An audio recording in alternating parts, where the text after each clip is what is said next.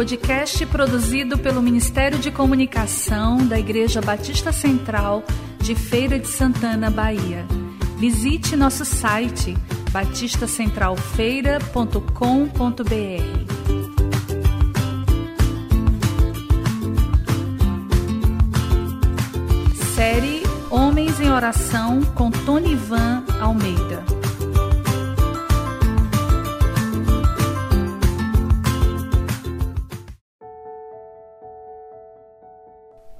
Amados, eu quero compartilhar com você um texto que está lá no livro de Jeremias, capítulo 29, do 11 até o 14.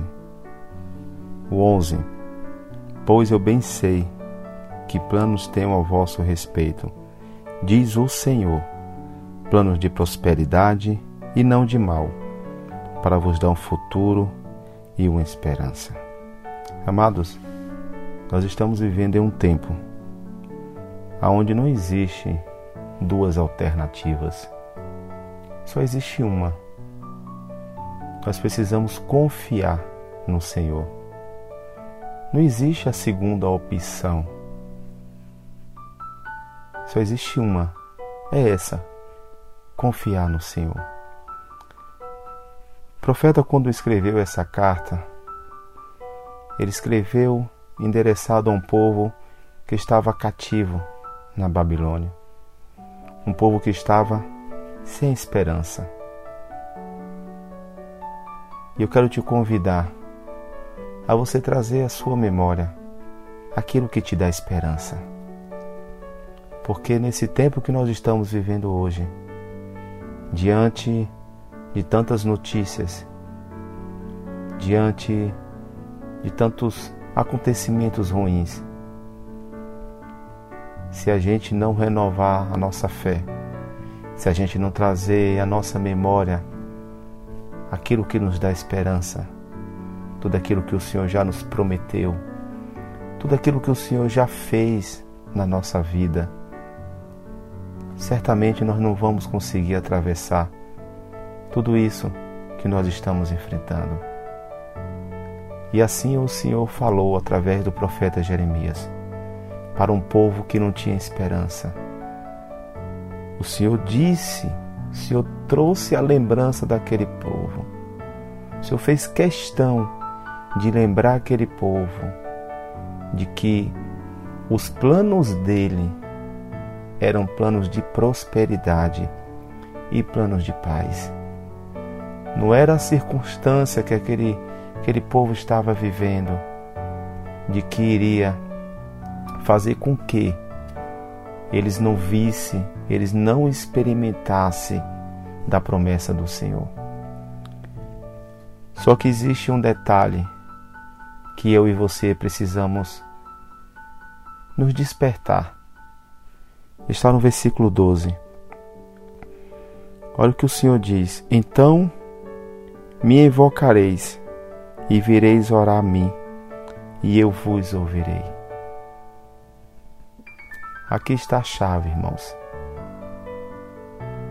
Tudo isso que nós estamos vivendo nesse tempo, nós precisamos nos colocar diante do Senhor. Nós precisamos dobrar os nossos joelhos diante daquele que pode e tem o poder de fazer todas as coisas, de mudar todas as coisas. Nós precisamos realmente orar, buscar a presença do Senhor, porque é na presença do Senhor que nós vamos receber tudo que nós precisamos para atravessarmos todo esse esse momento que nós estamos vivendo. O 13, o Senhor vai dizer: Vós me buscareis e me encontrareis quando me buscar de todo o vosso coração. O que é que tem no teu coração? O que é que você tem guardado no seu coração? Olha o que o Senhor nos adverte. Ele, ele pede para que a gente venha buscar Ele mas não de qualquer jeito.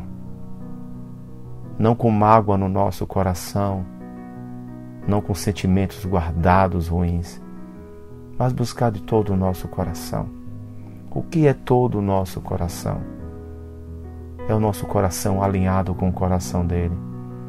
É o nosso coração limpo. É o nosso coração sem, sem mágoa. É um coração puro. É um coração quebrantado. É um coração cheio de desejo pela presença dele. E aí o 14 vem um detalhe importante. Então o Senhor diz para a gente invocar Ele, orar, que Ele vai nos ouvir. Ele diz que a gente precisa buscar de todo o nosso coração. E aí o 14, o que é que ele vai dizer para nós? Eu, isso aqui é o Senhor dizendo para mim e para você. Eu me deixarei ser encontrado por vós, diz o Senhor e mudarei o vosso destino. Olhe que promessa. Ele tem promessa de prosperidade e de paz. E ele disse: quando nós buscarmos Ele de todo o nosso coração, Ele muda o nosso destino. O meu destino, o teu destino está nas mãos do Senhor. Não são as notícias, não são as circunstâncias, não são os obstáculos, que vão impedir a gente de alcançar as promessas de Deus. Então, que essa palavra possa realmente fazer com que você reflita. E não somente refletir, mas fazer com que você tome uma atitude de se dobrar diante do Senhor, de trazer à tua memória aquilo que te traz esperança. A nossa esperança está em Deus, aquele que fez os céus e a terra, aquele que tem a chave que desliga e que liga, aquele que prepara o caminho para cada um de nós, aquele que muda o nosso destino. Que o Senhor te abençoe.